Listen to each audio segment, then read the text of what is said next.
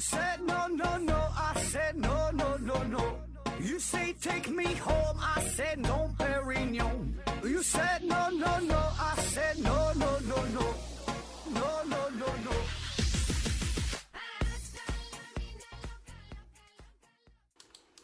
拼命探索，不计后果。欢迎您收听《思考盒子》，本节目由喜马拉雅平台独家播出。今天呢是回答听友的问题。第一个问题，只想普普通通的刘曙光提问说：“盒子老师好，呃，渐冻人症为什么治不好？又是干细胞，又是基因编辑的，看百科呀也看不太懂，总觉得和数据线数据线啊损坏了一样，不能换一根数据线吗？”说这个渐冻人症哈，渐冻人这个病，那在不同国家呀，它的叫法呢也不太一样。在英国呢叫运动神经元病啊，在法国呢叫做嗯 chat chat chat chat 病啊，叫下克病。呃，美国呢叫做呃卢卢卢加卢加雷吧，卢加雷啊，应该是卢加雷哈，卢加雷病。那在我国呢一般叫做呃肌萎缩厕所硬化啊，肌萎缩厕所硬化。那在二零一八年五月十一号，国家卫生健康委员会啊等五部门联合制定了第一批罕见病目录。那么这个脊髓呃脊肌萎缩厕所硬化就被收录其中啊，是罕见病啊。那这个病是什么意思哈？肌萎缩啊，好理解，肌肉啊，肌肉萎缩了啊，那你就没有劲儿呗，容易出现疲劳。那再往后发展，全全身肌肉都萎缩了，甚至会出现吞咽的困难、呼吸的困难、呼吸衰竭啊，就肌肉萎缩。那这个厕所硬化是啥意思哈？厕所，厕所它不是尿尿那个厕所啊，它这个厕所呢是是那个厕所啊，就相当于简单的说就是跟这神经有关，在神经神经旁边啊，它呢硬化了变硬了，所以呢会影响到你的你的神经连接，对吧？你想想这个还能好吗？然后说这个病它怎怎么去治哈？这病呢它很难治啊，没有什么招儿啊，因为现在连确切的病因也没整明白，对吧？你病因你不知道，你更何谈治疗啊？啊，那现在的说法就是啊，有可能是跟遗传有关啊，就基因的一些缺陷，也有可能呢是跟外界因素有关。你看全让他说了，对吧？你现在咱们疾病无非就是遗传和外界因素呗，说外界因素的影响，总之是没太整明白，那病根没研究明白，很难很难去治疗。啊，所以呢，现在呢，所谓的治疗啊，只是针对于一些症状，叫对症治疗、支持治疗，其余没有什么太好的办法啊。啥叫支持治疗？你你喘不上来气儿，帮助你喘气儿；动弹不了了，你帮助你动弹动弹，对吧？它没法从根本上解决问题啊。然后你提到的说什么干细胞啊，什么基因编辑啊，哎，听着很牛的吧？这些技术好像非常高深哈，很厉害。那那这么厉害的技术，为什么就是治不好病呢？这事儿啊有很多方面的原因啊。首先呢，其实，呃，治不好的病有很多啊。那咱且不说渐冻人这么复杂的疾病，你就连最简单的疾病，你说感冒这个病你能治好吗？那你也治不好。那怎么叫治好？那现在治好了，明年第二年一春天天气一变化，你还会感冒？那你说这个算根治吗？那也不算根治，对吧？没能从根本上解决。那这么简单的事儿都治不好。什么基因编辑什么玩意儿有啥用吗？那那你要这说，它也它也也也没有什么用，对吧？就是这个疾病这事儿，它是太多了哈，太复杂了啊。再有呢，就是关于这个什么干细胞技术啊、基因编辑技术啊，那这些技术确实是很牛哈，应用的前前景也是非常广阔。但是现在呢，它仍然还不太成熟。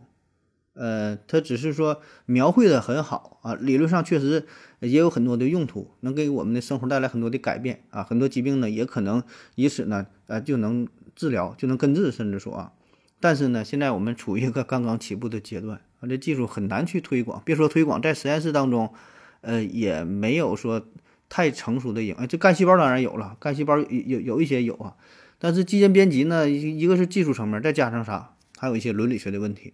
所以这个问题非常非常复杂，对吧？那么再加上本身我们人体结构也很复杂，疾病的发病的原因、这病理过程也很复杂，对吧？所以一方面疾病的复杂，再加上技术的复杂，这俩结合在一起，那就你就自己寻思吧。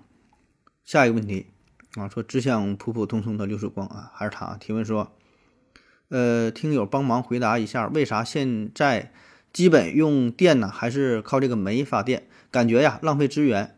越挖越少啊，改成新能源汽车。呃，原来是让汽车烧煤啊，总以为就是三峡水电大工程那样的项目很多，到处不是都有河吗？河那么长，多建一些水电站。呃，现在呢，风电、光电呐，科技那么发达，电竟然不够用。哎呀，新能源汽车应该装鱼缸啊，养几条电鳗多好啊，粮食直接发电。下边呢有听友回答说，这个水力发电需要。足够大的落差啊，不是说有河就能建水电站的。呃，风光、风水光啊，都受自然条件的限制，不能稳定的发电，啊，不能够养活，呃，不能足够养活全国的发电的电鳗啊，就是电鳗发电啊，靠地球的粮食也不够。说这个发电这个事儿啊，那发电的形式啊，其实有很多种，对吧？咱们听说过很多呀，传统的靠这个烧这个煤发电。然后呢，风力发电也是一大块，还有什么核能发电、呃，水力发电、太阳能发电、生物能发电啊，很多很多方式。但是哈，这么老多里边，最靠谱的、最核心的，现在呢，还得是最传统的，靠这个煤发电啊。为什么？原因很简单，就是煤它有很大的优势啊。现在只能靠煤，别的取代不了啊，就是这么点事儿。因为啥？你看刚才提的这些风能、太阳能、水能的等等这些，它都不够稳定，它不靠谱啊。有的时候可能好用，有的时候不好用。而且呢，这些发的电量它只占很小一部分。总之，还没有更好的解决办法来代替煤炭啊。然后说我们总感觉这个煤不够用了啊，说这煤早晚得得被煤保证得被挖煤，对吧？这个煤呢，确实早晚得被挖煤，因为它产生的速度是非常慢啊。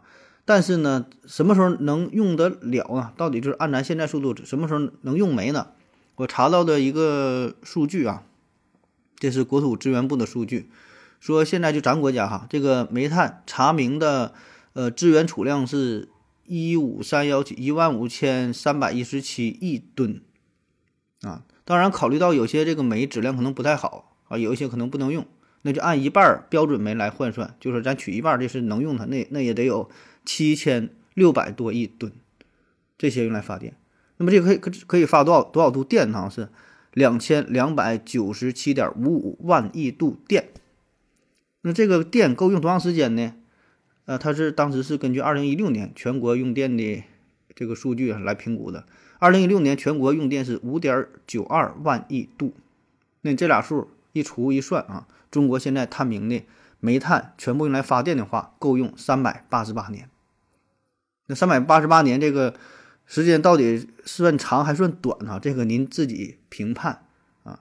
总之就是说，大伙儿都想找到新能源，甚至说找到这个可用这个可控核聚变等等啊，甚至说整个什么带森球的吧，很多幻想啊。但是这些也只是想想也就罢了啊。唯一现在可行的、靠谱的、能够大规模使用的、持续的啊，还得是靠煤。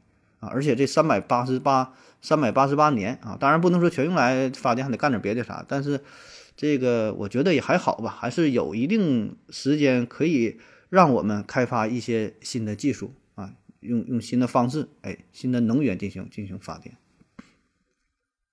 下一个问题，J.K. 小何提问说，呃，请问盒子，在自己喜欢的众多异性之中，如何判断自己更喜欢哪一位？然后刘景回复他说：“都喜欢，就是谁都不是真正喜欢。”约定的幸福回复回复说：“你更喜欢谁不重要，这众多异性里有喜欢你的吗？”啊，这问题问的扎心了。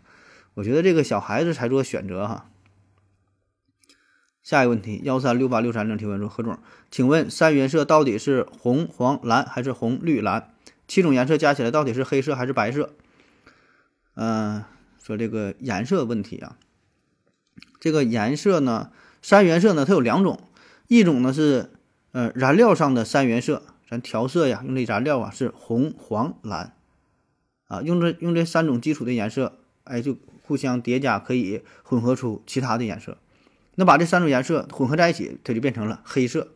那你画画的话，你该明白，对吧？这个是燃料上的，还有一种呢是光学上的三原色，光学上这个是红、绿、蓝。那光学上的三原色混合在一起就变成了白色啊，这是两两个范围啊，两两两两个范畴的事儿。下一个问题，呃，子飞帅提问说：“请问盒子，人类只有三种视锥细胞，是怎样看到很多种颜色的？两种不同颜色的光混合，为什么成了另一种颜色啊？是改变了波长吗？纸飞帅又补充问：但是既然波长改变了，人人眼又如何感知啊？不是只能感觉到红、绿、蓝吗？是大脑把单色信号在脑袋内部合成了吗？刘景回复他说：“感受色彩的细胞可以感受到红、绿、蓝三种颜色混合后的色彩，就是因为波长被改变了。”啊，又是一个关于颜色的问题啊。说咱们这个人眼啊，看颜色啊，嗯，这个眼睛啊，眼睛当中包括视锥细胞和呃视感细胞。视感细胞呢，主要是感觉呃黑暗呐，这个就是光光线明暗的变化。然后呢，视锥细胞呢是主要是感知颜色的啊，视锥细胞。然后说视锥细胞只有三种，哎，它只能感受三种颜色。刚才说这个三原色嘛，它只能感受三三种颜色。那他们是怎么感受这么多的丰富多彩的色彩的变化呢？其实这里边有一个误解啊，就是所谓的这三种视锥细胞，它并不是。只能感受特定的三种颜色，说这个红黄蓝，我只能感受这个所谓的红色，所谓的蓝色，固定这一点不是啊，它感受的是一个范围。这个视锥细胞呢分为三种：L 型、M 型、S 型啊，就 long，M 就是就中间，S 就是 short 就就短嘛。这 L 型的视锥细胞呢，它呢最敏感的峰值是在五百六十纳米，最敏感是这个。波峰是在这，但实际上它覆盖的范围是三百八到七百六，呃纳米这么波长这么段的这个可见光。然后 M 型的视锥细胞最敏感的波峰呢是在五百三十纳米，覆盖的范围呢是四百到六百七十纳米。S 型最敏感的是四百二十纳米，覆盖的范围呢是三百八到五百五十纳米。啊，L、M、S 啊大小号啊。所以呢，你看这三种视锥细胞，其实它们之间是存在着很大的一个交集，互相是有交集的。那把这三三个综合在一起，就是从三百八到七百六十纳米，就是我们眼睛可见光的范围啊。所以并不是你想象的那种，我只能看到红色，只能看到绿色啊。实际上它是一个范围，因为光它没有明确的说，你说红色和黄色或者哪两种颜色挨着的这种两种颜色之间有一个绝对的变化吗？没有，它是一个渐变的过程啊。它这个光光的颜色就是波长一个渐变的过程，一纳米一纳米一点点的。这个变化啊，逐渐它有一个过渡啊，所以这个眼睛这个细胞它感受的东西也是，它不是说明确的割裂开的就是三种，它也是一个渐变的过程，一个范围啊。下一个问题，这一天天的提问说，把空的矿泉水买来，空的矿泉水瓶买来灌上自己家的家用水啊，伪装成矿泉水再拿出去卖，成本呢很低，技术门槛也不高，虽然很缺德呀，但是资本都是逐利的哈，为什么没有商家这么干？呃，刘景呢回复他说，因为。绝对利润低啊，且因为绝对利润低啊，且打开伪劣商品销售渠道的成本和违法成本较高，所以呢并不划算。这也是为什么高价格假烟假酒要比低价格假烟假酒要多得多得多的原因。这事儿我觉得，要不然你以为他们那里边装的是什么水呢？下一个问题啊，刘景回复他说：“何子你好，我是你的死忠粉啊，就他经常帮着回答问题啊，感谢这位听友啊，呃，对你的风格特别欣赏。我一直有一个想法，关于色盲悖论，嗯，我有一个方法啊，可以区别一个人呢究竟是不是蓝绿色盲，就是说把这蓝的看成绿的，或者相反。方法呢可以将两种颜色分别与其他颜色进行混合，比如说和红色进行混合。”会出现两种不同的颜色，借此呢可以分辨出一个人看到的初始颜色究竟是哪种颜色。我这个想法不知道是否可行啊？望指教，谢谢。今天问题跟这个颜色、跟这个眼睛啊这种这种感觉这对上了啊。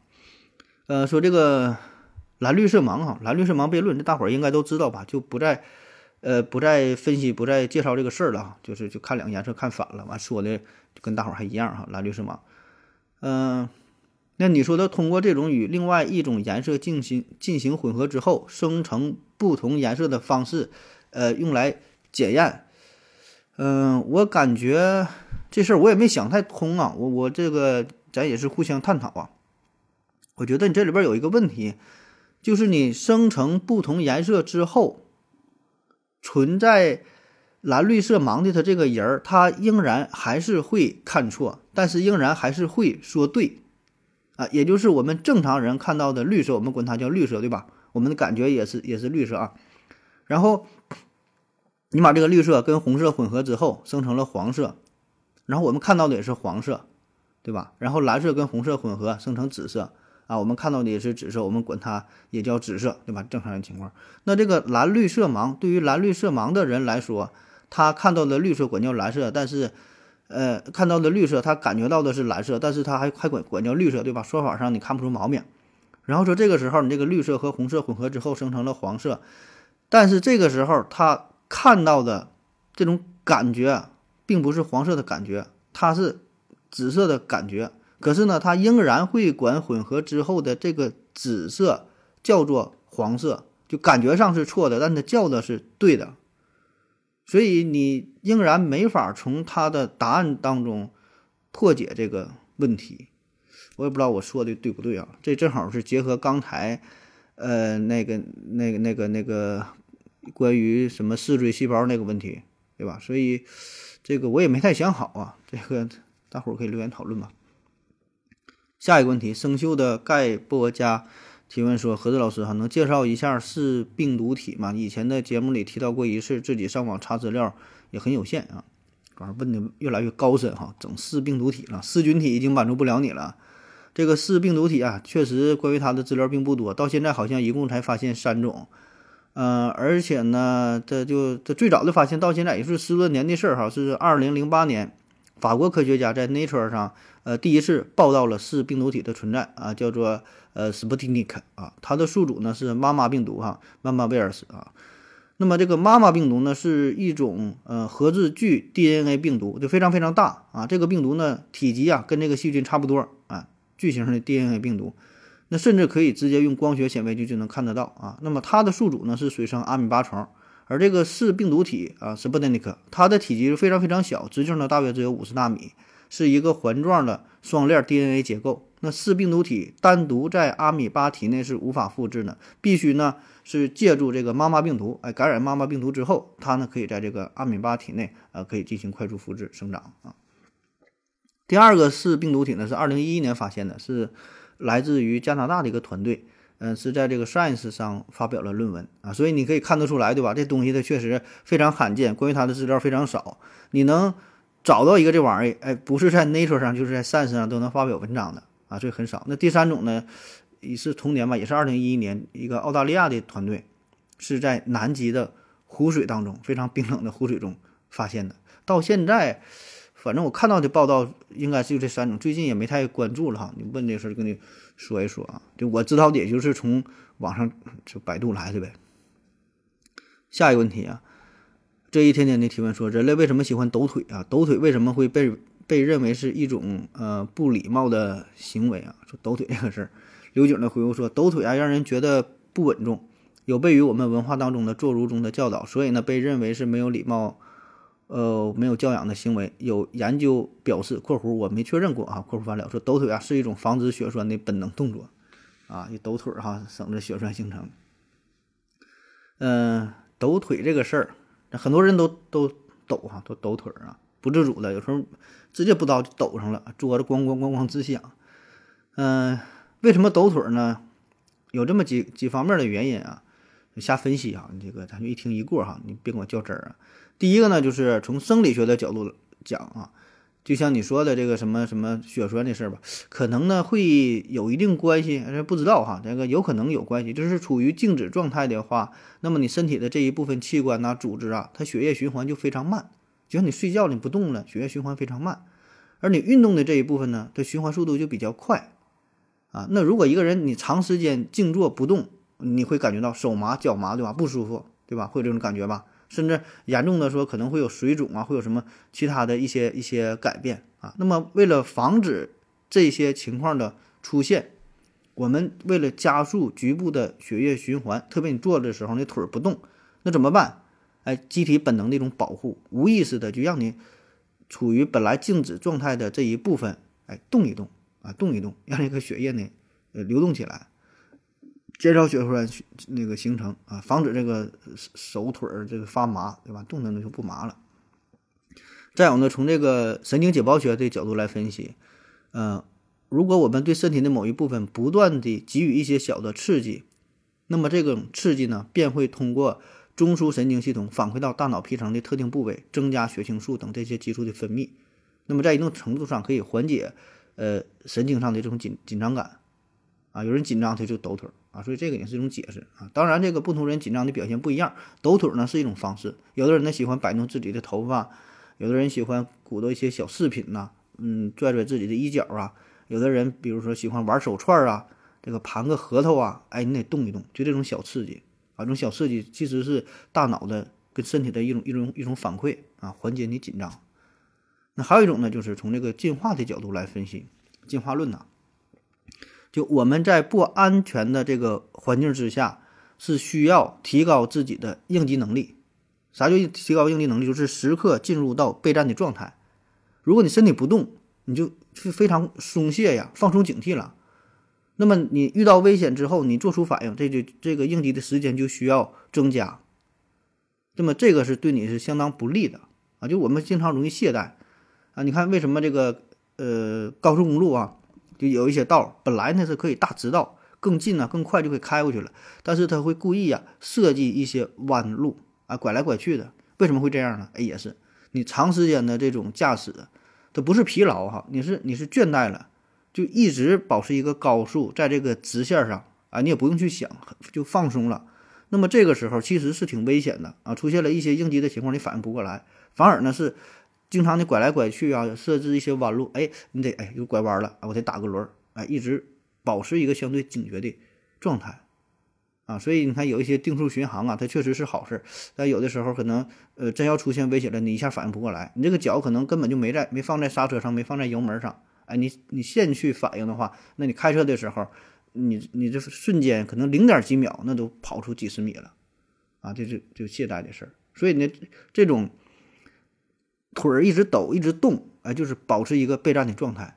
那么这个呢，对于生存是非常有利的。啊，所以你看现在这个比赛哈，奥运会比赛，哎，不用奥运，就别的什么运动的比赛，打拳击啊，呃，打乒乓球啊，打羽毛球啊，等等，就这些运动，就球没来呢，对手没进攻呢，他也一直保持一个轻微的运动的状态，可能会消耗一些能量，但是呢，总体啊，这个是有一定优势的，两个腿上不不停倒腾，不同不停运运动，所以球一过来了，或者对手一进攻，你马上能做出反应，啊，所以呢，这个也是抖腿儿啊，就是遗传下来的。啊，就我们现在，你待着的时候，坐着的时候，你也是保留了祖先的，呃，这个基因啊，一直处于一种备战状态，想要逃跑啊，或者是战斗啊，哎，这种本能啊。所以正因为如此啊，这就跟下一个问题连上了。为什么我们讨厌抖腿儿？我们呃非常反感啊，觉得什么不礼貌啊，怎么怎么的？哎，为什么会有这种想法呢？其实这也就意味着，如果一个人在你面前抖腿儿的话，我们就会想到。啊，对面这个人他会觉得这个环境是不安全的，他一直处于一个不安的状态，对吧？那进进一步讲，就是他可能呃对我有一定的敌意，那不太友好，因为他这抖腿嘛，一直处于备战的状态，他想给我打拳击嘛，对吧？你俩手一直掺着啥？你是想打我吗？哎，本能的我们会这样去想啊。当然你自己不知道哈，你没意识到这个事儿，哎，但这都是。祖先的基因呐，流传下来的。那他抖腿，你会这么去认为，就是本能的，哎，你会去反感，但是自己说不出来为什么讨厌他，不知道。哎，其实呢，是你的基因告诉你的，他想要打你啊，他并不是真打你，但是你会这么有这个意思啊。那么还有一个呃，关于抖腿啊这个原因就是啥，在这个呃，就是为什么讨厌抖腿啊，就是现代的一些解释啊，关于什么什么。礼貌啊，什么礼仪这方面，就是你在安静的房间当中，你抖腿发出一些声音呐，呃，桌子什么动啊，发生这个共振呐，这别人保证不舒服了，对吧？这个就是非常呃明显的一些原因啊。再有呢，就是可能会呃给我们别人带来一些影响，就是你俩没坐一排啊，他腿动弹也不影响你桌子动弹，但是啥呢？他会吸引你的目光去看，就整个都是一个安静的环境，那么哪地方一动，哎，我们的眼睛不由自主的就会去看它。所以呢，就会这就会干扰你啊，对吧？就像你看电影的时候，嗯，这大伙儿都看电影，旁边有人拿手机，哎，还屏幕还挺亮，嗯，就会影响你。所以这些呢，也都是导致我们呃比较反感的一个原因。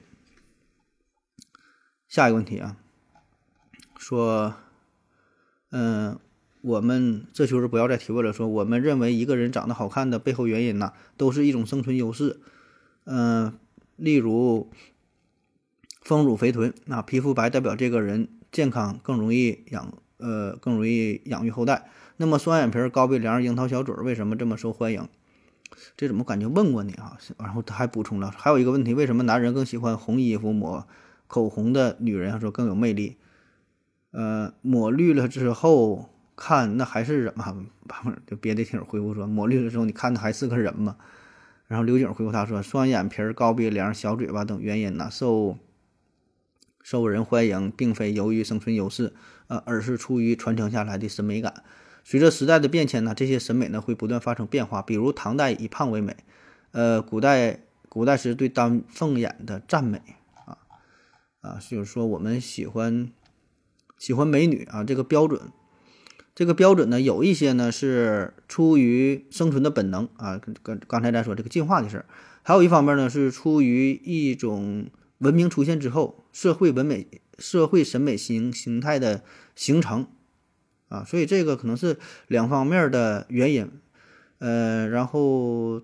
呃，跟刚才刘景回答了这一部分，对吧？就是就是不同的社会、不同的时期，可能喜欢东西不一样。有人喜欢大眼睛，有人喜欢小眼睛啥的，这个是一方面哈。那既然，呃，他都从文化这方面回答了，那我就不说文化这方面了，我就还从生存这方面、进化的方面，我生给你回答一下啊。你说喜欢红嘴唇啊，喜欢红色呀，抹口红的，这就因为看起来他他是一个活人呐，微微的哈，比如比比比比较这个栩栩如生。你要死人死了之后的嘴是煞白没有血色儿，我们当然是喜欢这个活的有生命力的东西。然后说这个双眼皮这个事儿，我们为什么喜欢双眼皮啊？你看我怎么我生给你回答一下啊？为什么喜欢双眼皮？这也是咱生存的本能啊。从进化的角度来说，呃，我们绝大多数人呐，确实都挺喜欢双眼皮儿啊。虽然最近这几年可能潮流有一些改变啊，有什么韩式整形，这韩式美女哈，一般都是这个单眼皮儿，哎，确实也挺好看啊。但是呢。呃，我们主流的观点还是对于双眼皮是情有独钟啊。那为什么喜欢双眼皮？审美方面哈，不说了。那个进化方面，从生物进化的角度，这确实也有一定道理啊。咱上一期节目就前几前几期节目聊到过，我们喜欢大眼睛啊。为什么喜欢大眼睛？因为我们本能的会觉得眼睛越大，你的视野越开阔，看的范围越广，能够提前发现目标，能够提前发现猎物、发现敌人。那对于生存来说，哎，那你视野开阔，对吧？眼睛大。那自然呢，就你生存的几率越大啊。虽然咱们也都知道，这眼睛大小跟你看的视野范围没什么直接关系，小眼睛看的范围也挺大啊。但但是我们我们本能就会这么这么认为嘛，对吧？一个一个误解，但是仍然你也改变不了啊。所以就我们本能上就会喜欢大眼睛啊，然后喜欢大眼睛啊。那么这里边说的大眼睛，实际呢，并不是真正的眼睛大，不是眼睛的绝对值大啊，而是一个相对值大。啊，这什么意思？就是你的这个眼睛跟你整个脸的比例，我们看重的是这个，就是同样的眼睛，你脸越小的话，就相对来说你的眼睛就越大呗，给我们的视觉效果就越好，我们就觉得它这个看起来好看啊。就像小孩婴幼儿，为什么我们觉得小孩眼睛都很大？他不是他眼睛大，他是他是脑袋小啊，他脑袋小，脸小，他显的，而且呢。呃，咱们人类的眼睛啊，其实从生下来之后到你长大之后，这眼睛的变化其实是非常不明显的。你看别地方长都挺大，就长长的个儿对吧？生下来，呃，这几十厘米、五六十厘米啊，然后你长大之后，那长了两米高，对吧？生下来可能七斤八斤的，长大之后长到一百七八十斤，但你眼睛呢，没有什么明显的变化啊。但你脸长得大了，脸越长越大，眼睛没变，所以显得眼睛变小了啊，感觉不好看了。我查一个数据哈，不知道准不准啊？说这个迪丽热巴的眼睛占整个她脸的面积的百分之十八，鹿晗呢占百分之十五，哎，这都挺大，挺好看的啊。孙红雷呢是占了百分之十，嗯，将将近差一半了。就实际上呢，孙红雷眼睛也没有那么小，就是就是显得这个比例，哎，看他眼睛小就不不那么好看啊。那么这个跟这个双眼皮又有啥关系呢？就是双眼皮儿带来的一个重要的好处，一个视觉的效果，就是可以让让眼睛显得更大。啊，就你看这个女孩化妆啊，画这个纹这个什么什么睫毛啊，什么眉毛啊、眼线呐、等等哈，这些操作最核心的目的其实就有一个，就是让眼睛显得更大，这就好看啊。所以呢，嘎双眼皮儿它也是这个道理，就是让你眼睛看的大了。哎，不信你可以找找几个这个照片看看，我还真就看到过，就是说同样一个人，别的哪化妆什么什么全都一样，眼睛大小什么也全都一样，就是一个单眼皮，一个双眼皮。你为啥觉得这个双双眼皮好看了？哎，你比较真是啊，就感觉眼睛变大了。所以这个呢，就是生物进化的本质啊，就是这个原因。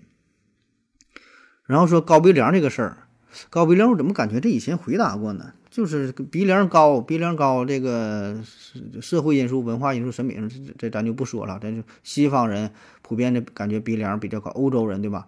呃，可能是跟这个价值导向有关，就他们有钱，他们发达。啊，然后咱就觉得你高鼻梁也好看啊。其实从这个进化的角度来说呢，鼻梁越高啊，咱会觉得鼻孔越大，然后呢，有助于空气流通，呼吸更方便，奔跑啊、运动啊、战斗啊，获得更多的氧气，对吧？所以这对于这对于生存来说呢，可能也是一定优势啊。特别呢是对于热带地区，可能还有助于散热呢。当然这我瞎分析啊，瞎分析，欢迎大伙批评啊。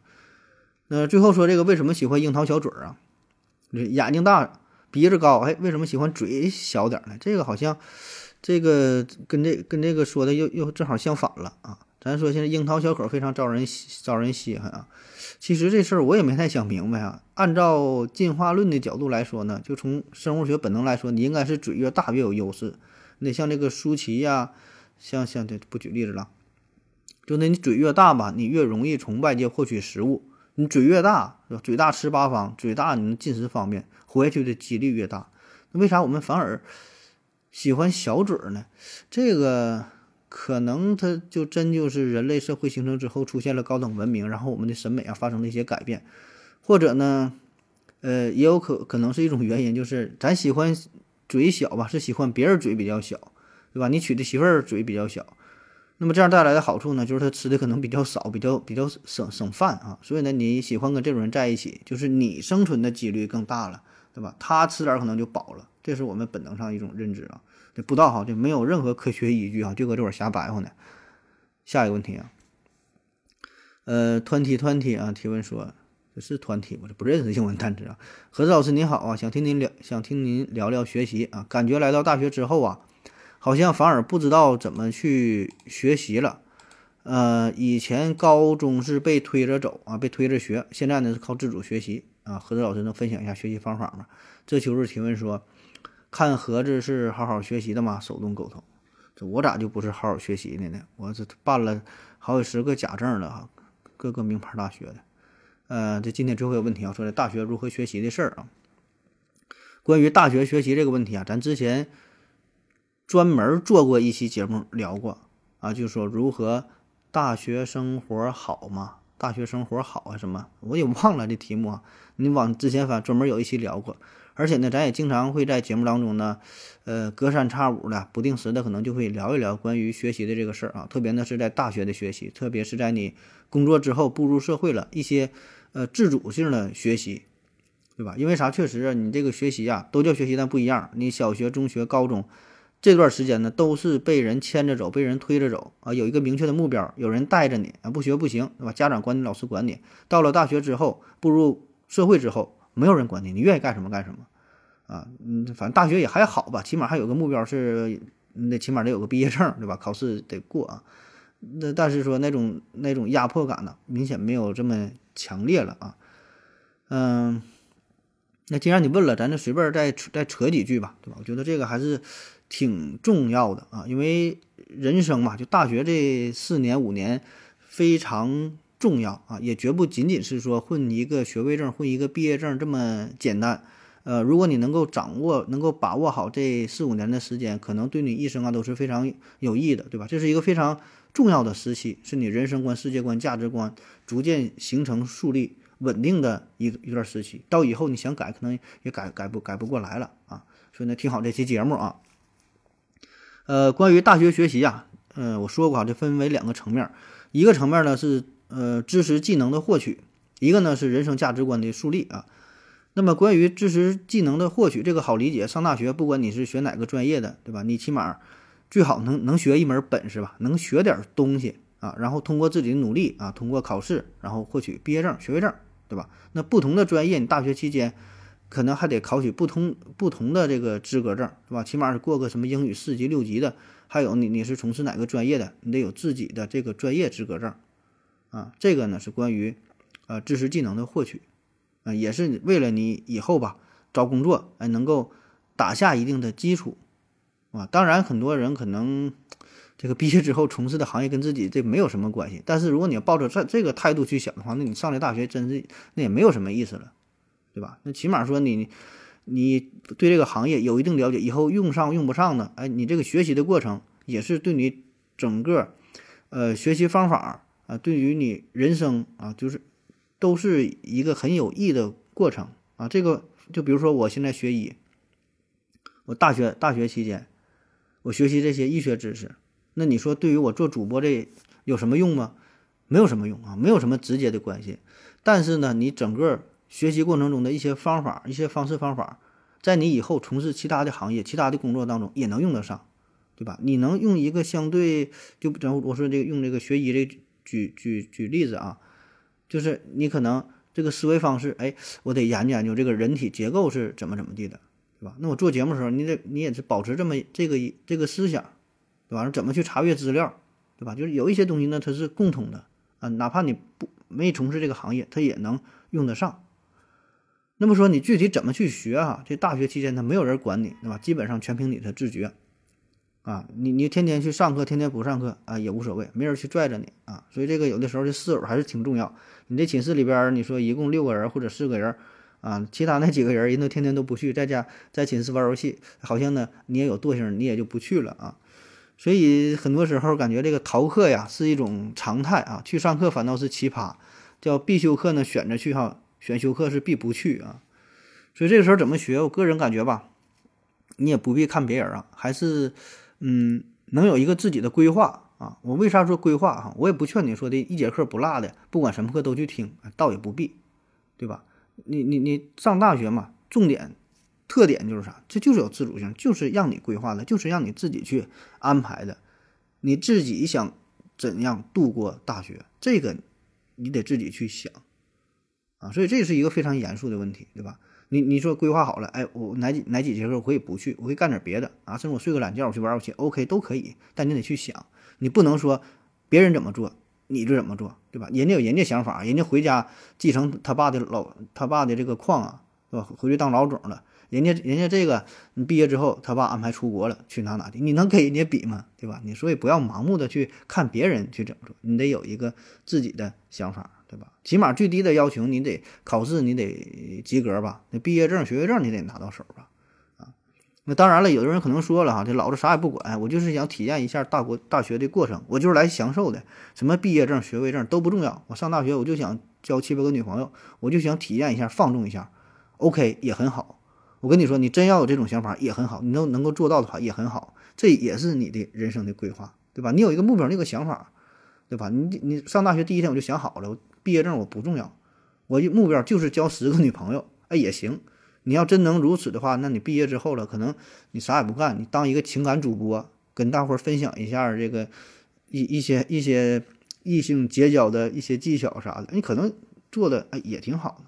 所以呢，就怕你什么都不想，对吧？只要你有想法，你只要你有目标，这目标并不重要说具体是什么，但是你得你得有，对吧？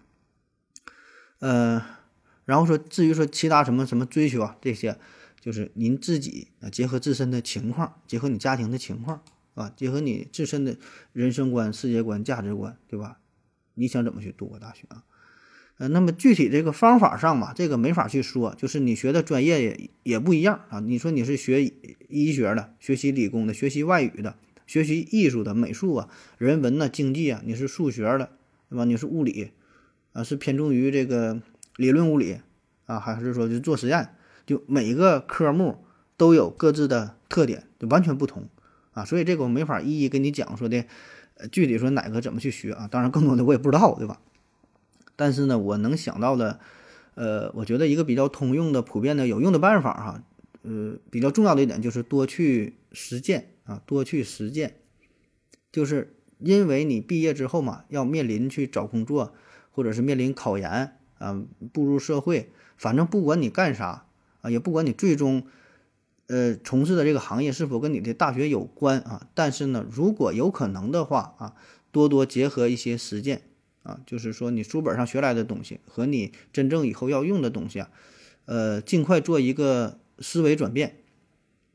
做一个思维转变，就是我们之前学习初中、高中的学习，只是呢从书本到考试，从或者说从书本到卷子，啊，你这么这是一个知识搬运的过程，对吧？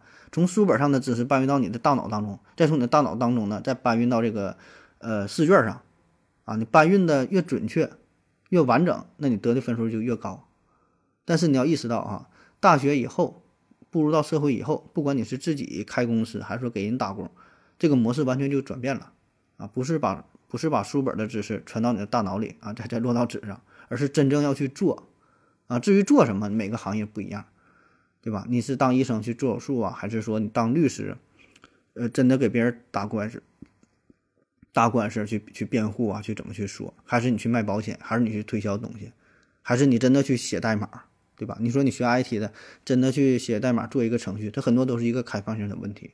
所以呢，你得实践啊，结合你自身怎么去实践，就不知道哈。反正结合你自己的专业的特点，对吧？所以呢，如果有可能的话，可以提前一下熟悉自己未来的岗位，未来这个工作到底是干什么，这个模式是啥，哎，多了解一些，对吧？所以呢，我觉得这个就是一个思维方式的形成转变。你能早一天转变，你就比别人更成熟。啊，所以你要真要能做到这一点，可能这个考试成绩可能也不那么重要了，对吧？你能考过，真也就 OK 了。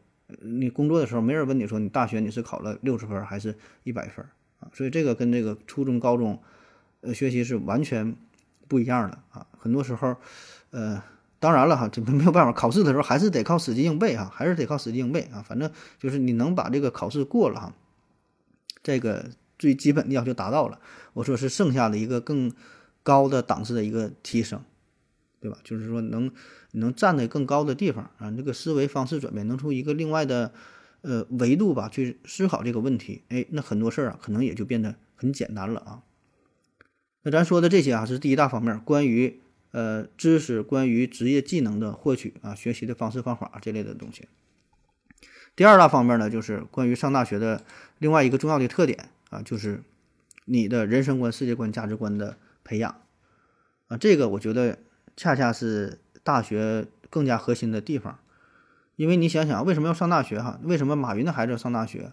比尔盖茨的孩子他也要上大学，他保证不是为了钱，对吧？保证不是为了知识技能的获取，保证不是为了找工作，因为他没有必要，嗯，你说费这么大劲，虽然上大学可能也不是特别累，那也没有天天搁家待着打麻将，喝点小茶水，环游世界舒服，对吧？他还是要努力呀，还是要付出一些东西。所以，那么这些富人他们的孩子上大学，我觉得就是冲着第二大方面啊，人生观、世界观、价值观的培养与塑造。你想想，你上大学的时候，一般都是十八九岁，对吧？你就你就算蹲蹲了两年，二十出头吧，二十岁，说这是人生最美好的时时间，对吧？也就是三观形成最重要的一个时期啊。你想想，你再往前呢，小学不用说了，啥也不知道，是吧？就初中、高中，哎，懵懂。啊，情窦初开，有了自己的一些观点，有了自己一些想法，但是呢，还是比较幼稚，他不太成熟，很多东西呢也看不懂，也看不明白，啊，那么再往后啊，再往后，那就是就大学以后，就是你毕业了，不管是读博，呃，什么是考研的，步入工作岗位了，那这个时候呢，你的三观基本也已经定型了，你很难再去改变，啊，你说你现在你说你你三四十岁，四五十岁了，你说你还还能改变吗？他改变不了。我感觉你步入到社会之后，你就很难再去改变你性格啊，你的整个对这个社会的体验呐、感受啊，不会有什么太大的改变啊，可能偶尔会有一些触动，但是核心的这个点它是不会变的啊。所以我觉得大学这四五年啊，是对你，呃，人生的一个影响的这个最最最重要的一个地方啊，就是你塑造了，呃，你的观念啊，就让自己成为了什么样的人，这个时候就已经定型了。当然，这个咱们说没有说哪个好哪个坏这种比较吧，没有说哪个更优秀啊。但是呢，希望呢能够你能够珍惜，你能够把握这个事儿，你能到你能够意识意识到这个问题啊，所以不要说因为错过之后，哎呀，感觉稍微有点后悔哈。说如果说怎么怎么地，如果怎么怎么地啊，这玩意儿它就没有如果啊，错过了就错过了啊。那么说怎么塑造这个呃人生观、世界观、价值观呢？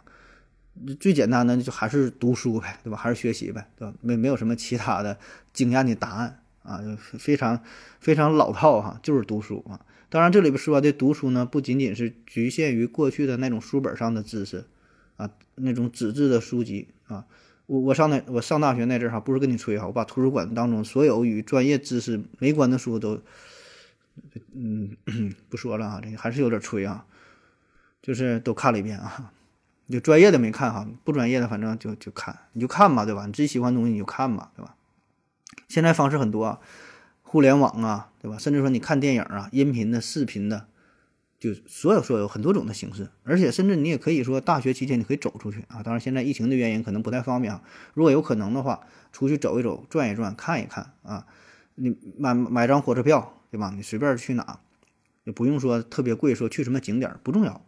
哎，你可以叫什么读读读万卷书，行万里路啊！确实是你得出去走一走，接触接触。包括说，嗯，比如说你家是是是大西北的，然后呢，你上学呢来到了大东北，然后以后就业呢，你想要去南方，所以呢，你在假期假期这段这段时间，可以全国各地你就走一走。到了这个地方，你买个最便宜的火车票，找个最便宜的宾馆。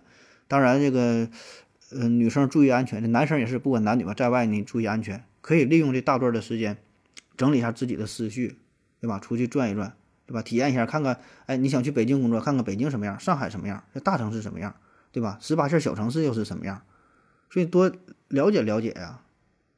所以我觉得这个就是您自己有一个规划，有一个思维啊，这个跟你的专业知识没有任何关系，对吧？任何一个大学生，不管你是什么学校、什么专业，都可以，呃，静下心来。想一想怎么去度过这段时间，对吧？通过阅读的方式，通过旅行的方式，接触到不同的人、不同的事儿，然后呢，体验到不同的思想，对吧？各个城市，甚至有条件还可以出国，那都可以啊。现在呢，嗯，反正像出国这事儿，就是就是因为疫情啊，没有疫情，我觉得真是有的时候你去一些国家报个团给你看一看，反倒比国内的消费都低啊。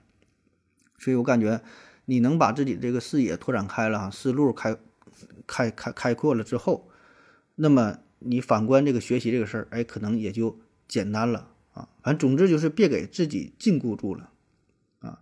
反正有人可能会说，你这有点什么站着说话不腰疼啊？这个哪有那么多钱，怎么怎么地？这个就是结合您自身的这个情况啊。那上大学你也可以想办法自己赚点钱呗。这机会呢，也也都有。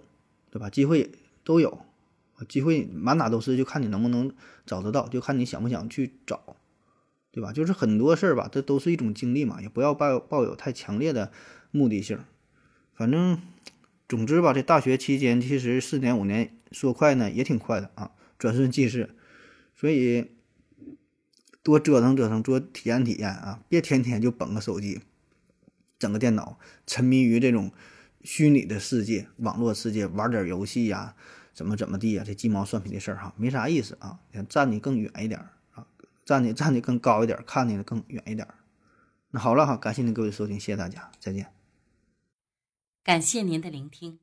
如果您也想提问的话，请在喜马拉雅平台搜索“西西弗斯 FM”，在最新一期的节目下方留言即可。欢迎您的参与，我在这里等你哦。